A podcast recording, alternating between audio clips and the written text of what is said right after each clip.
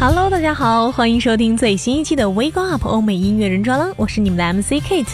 今天的这期节目呢，为大家带来的是一位流行摇滚男歌手，同时呢，也是一位非常厉害的前男友。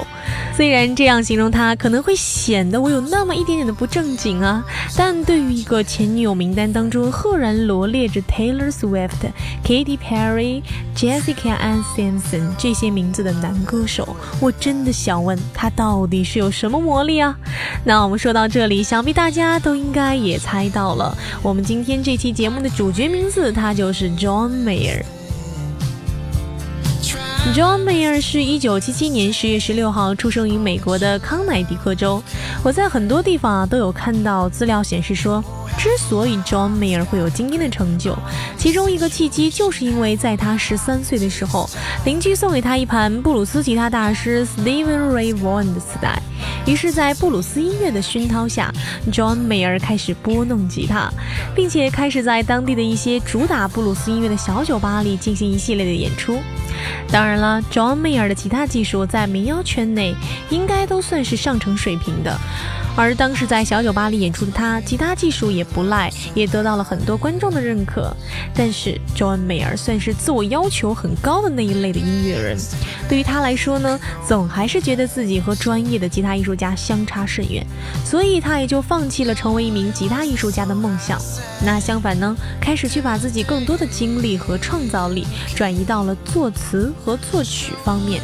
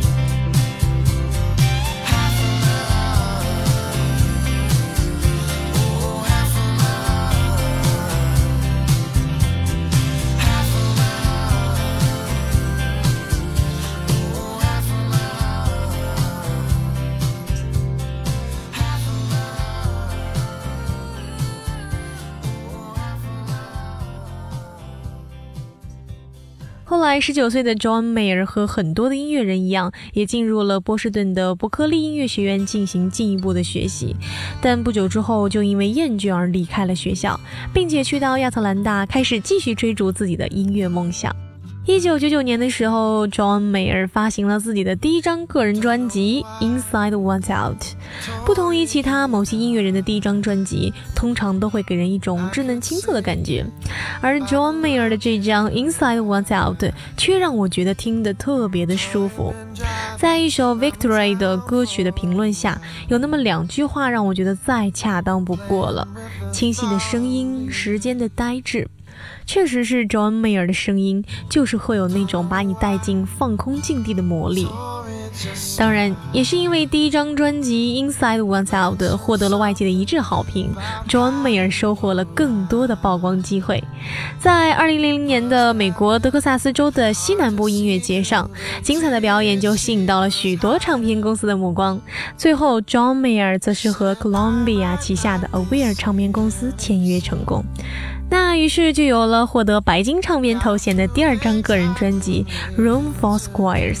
在我的印象里啊，John Mayer 大红大紫的起点就是这张专辑。有人说，《Room for Squares》是 John Mayer 到现在为止最成功的一张专辑，不但多次被唱片公司再版发行，而且还出过一张双 CD 的限量纪念版。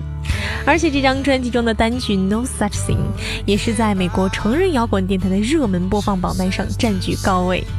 最后，就专辑本身而言呢，也是 Billboard 的流行专辑榜的 Top Fifteen，并且停留了四十周之久。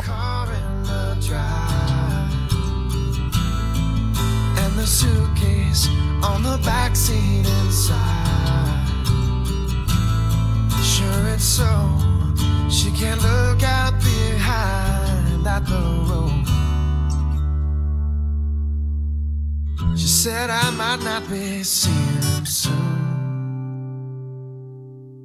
I got a few things I've been waiting to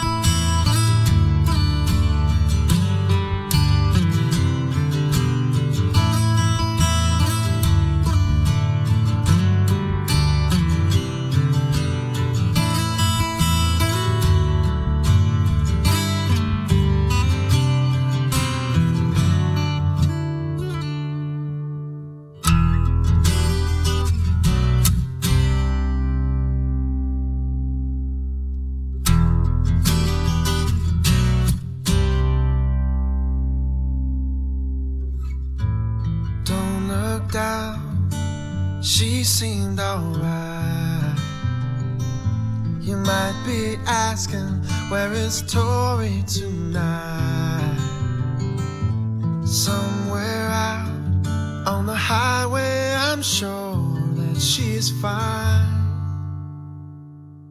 随着《Room for Squires》这张专辑的名声大噪，John Mayer 也是被推到了一个风口浪尖的位置。除了各大媒体对他好评有加，他还和艾薇儿等人一起被罗列进了2002年最值得瞩目的新秀歌手之一，并且在2003年的时候又发布了一张又获得白金唱片成就的专辑《Heavier Things》。那如果大家是从 John Mayer 刚刚出道就开始关注他的话，肯定不难发现，两千年到二零零五年左右，John Mayer 走的还是非常稳重的那种乡村民谣流行歌手的路线。但是到了二零零五年至二零六年期间，John Mayer 似乎是下定了决心，开始重新把吉他手这个身份拾了回来，并且进一步的开始了自己全新风格的一种尝试，那就是 Bruce。于是，二零零六年的那张主打布鲁斯的专辑《Continuum》，也可以说是完完全全的一炮而红了。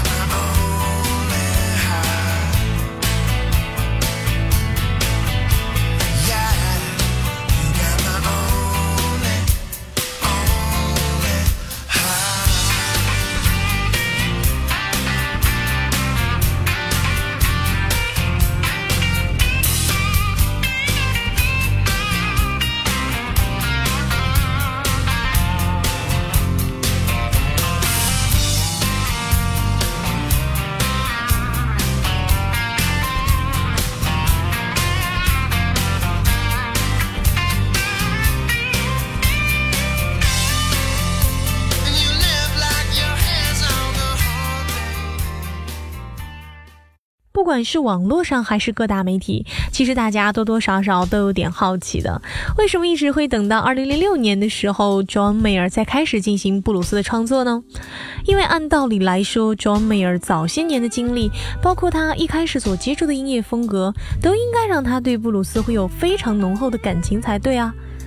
但是 John Mayer 对这个问题也是给出了自己的回答。他说，之所以在两张白金唱片《Room for Squares》和《Heavier Things》里没有加入相关布鲁斯的元素，就是因为在那个时候，他觉得自己还并不适合做布鲁斯，因为自己过于了解，所以他也能够清晰地意识到什么时候做的不好，什么时候感情会不到位。像很多人玩蓝调都是给自己玩的，但是 John Mayer 他要想做的是给大家去表演蓝调，用一种流行音乐的方式表现出来。而且还有一句话，也是让我自己对于 John Mayer 这个音乐人印象非常深刻的，就是他曾经说过，做布鲁斯音乐的那么多人当中，我不是最出色的那一个，但是我要成为最近十年以来做布鲁斯音乐里最受欢迎的那一个，这是我的责任。好了，那么我们今天上半段的关于 John Mayer 的介绍到这里就要先告一段落了。在下半部分的节目里，Kate 会来和你们聊一聊大家最关心的八卦部分，所以千万不要走开哦。听完这首歌外加一小段广告之后，我们的 Wake Up 欧美音乐人专栏继续跟进，我们待会儿见喽。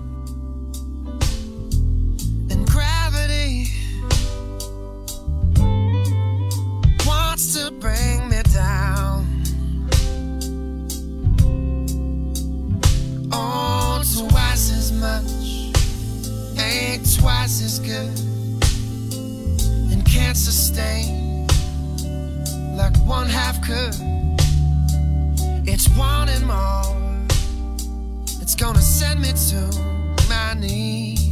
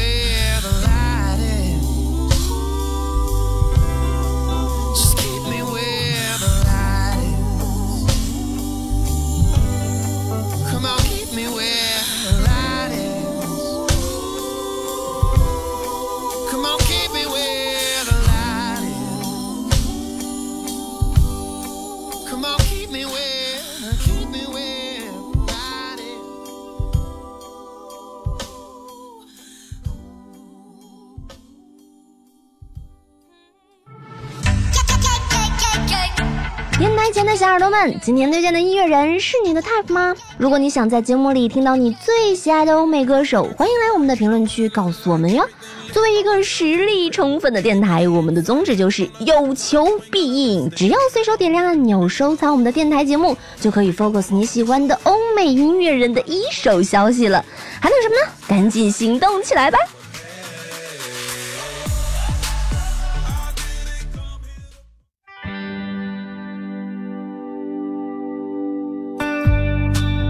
欢迎回来，这里依旧是 WeGo FM 外国电台，你正在收听的是 WeGo Up 欧美音乐人专，我是你们的 MC Kate。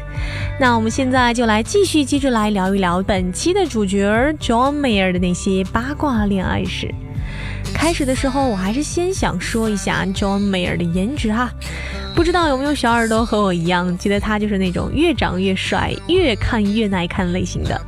讲真啊，一开始看到 John Mayer 的时候，我真的没有觉得他的相貌是有多么的惊为天人。但是久而久之，随着时间的流逝，特别是之前看到 John Mayer 把刘海全部撩上去的那个造型的时候，我终于确认，以前确实是我瞎了眼哈。那种成熟男人骨子里透露出的那种一丝丝的性感的感觉。再加上一点点的放荡不羁，作为女生来说，真的是没有抵抗力，也算是情理之中可以理解的事情啊。更何况他唱歌又唱得那么好。虽然说我也很吃 John Mayer 的颜，但是有一件事我们也不得不承认，那就是 John Mayer 确实是一个通俗意义上的花心大萝卜。最知名的三段恋情，可能就要从2008年说起了。那个时候，他和著名女演员 Jennifer Aniston 爆出了恋情，就是主演《老友记》的 Rachel Green 的那个女演员。而这两个人相差八岁的姐弟恋，也是在当时引起了一阵不小的轰动。虽然两个人的恋情已经保持得非常非常低调了，但是无奈两个人他们都是媒体眼中的香饽饽，所以在媒体一系列的夸张报道以及各种流言蜚语之下，最终还是迎来了分道扬镳的结局。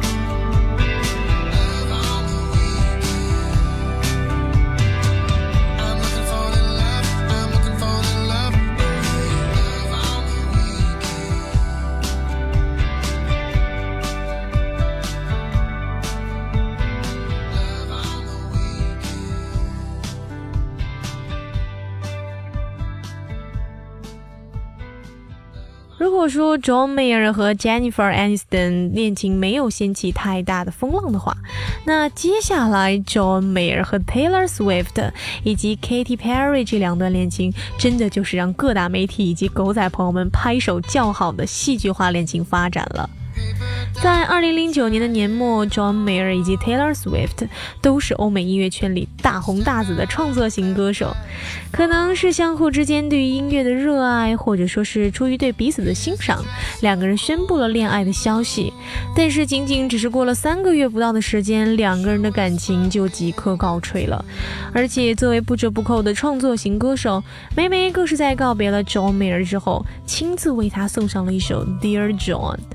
并以这首歌寄托出一种 John Mayer 只不过是和他玩了一场爱情的游戏的感觉在里面。当然了，John Mayer 后来也是用一首 Paper Door 回敬了前女友 Taylor Swift，暗讽了他的娇气矫情。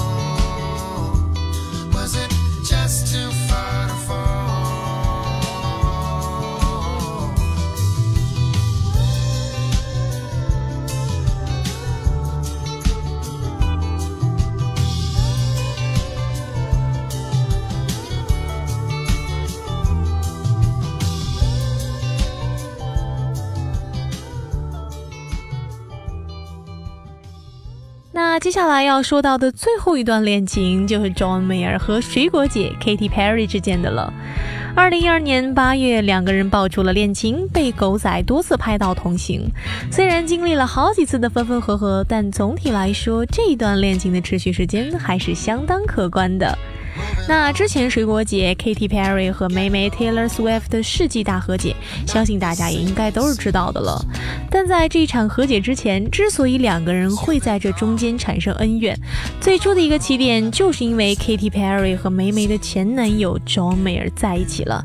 于是，在二零一四年的格莱美颁奖典礼上，梅梅和水果姐也就不再像从前那样亲密了，只是礼貌的寒暄而已。当然，至于具体的私密原因，因为和今天的节目也没有什么关系嘛，所以 Kate 在这里也就不展开叙述了。而 Kate 自己觉得呢，虽然 John Mayer 被人称作是花心大萝卜，但是他对于 Katy Perry 的感情还真的是挺真挚的。在一起的时候有一起合唱过 Half of My Heart，分开以后记录自己真实感情。的那一首《Moving On and Getting Over》，听着还确实是挺感人的。那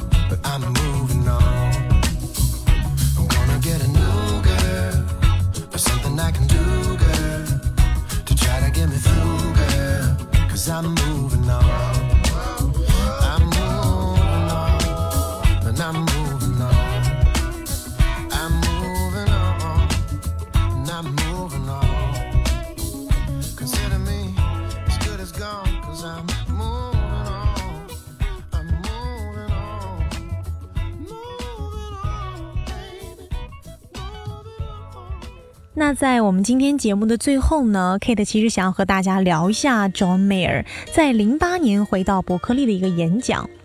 Kate 个人觉得啊，对于很多想要做音乐的人来说，John Mayer 的一些话还是会让人受益匪浅的。他在零八年的母校演讲中有讲到，他说他认为不论是对音乐事业还是普通生活，都会终身受益的一个道理。就是在你们设定任何的目标之前，第一件必须要做的事情，就是去定义你的期待。不论是去做一张唱片也好，做一个计划也好，甚至是去巡演，任何事情都好，在你定目标之前，先要去搞清楚你的目标到底是什么。一旦你做了这件事情，人生就会变得容易很多了。好了，那么今天的 Wake Up 时间到这里就要和你们说再见了。电台前的小耳朵们，如果你们还没有听够的话，就请关注我们的 Wake Up 欧美音乐人专栏吧。或者你有什么想要在电台当中听到的自己喜欢的音乐人，也欢迎你们在下方留言给 K 的。毕竟我们就是这样一个有求必应的节目啊。那最后也千万别忘了给我们这期节目点个赞哦。我是 MC K 的，我们下期节目再见，拜拜。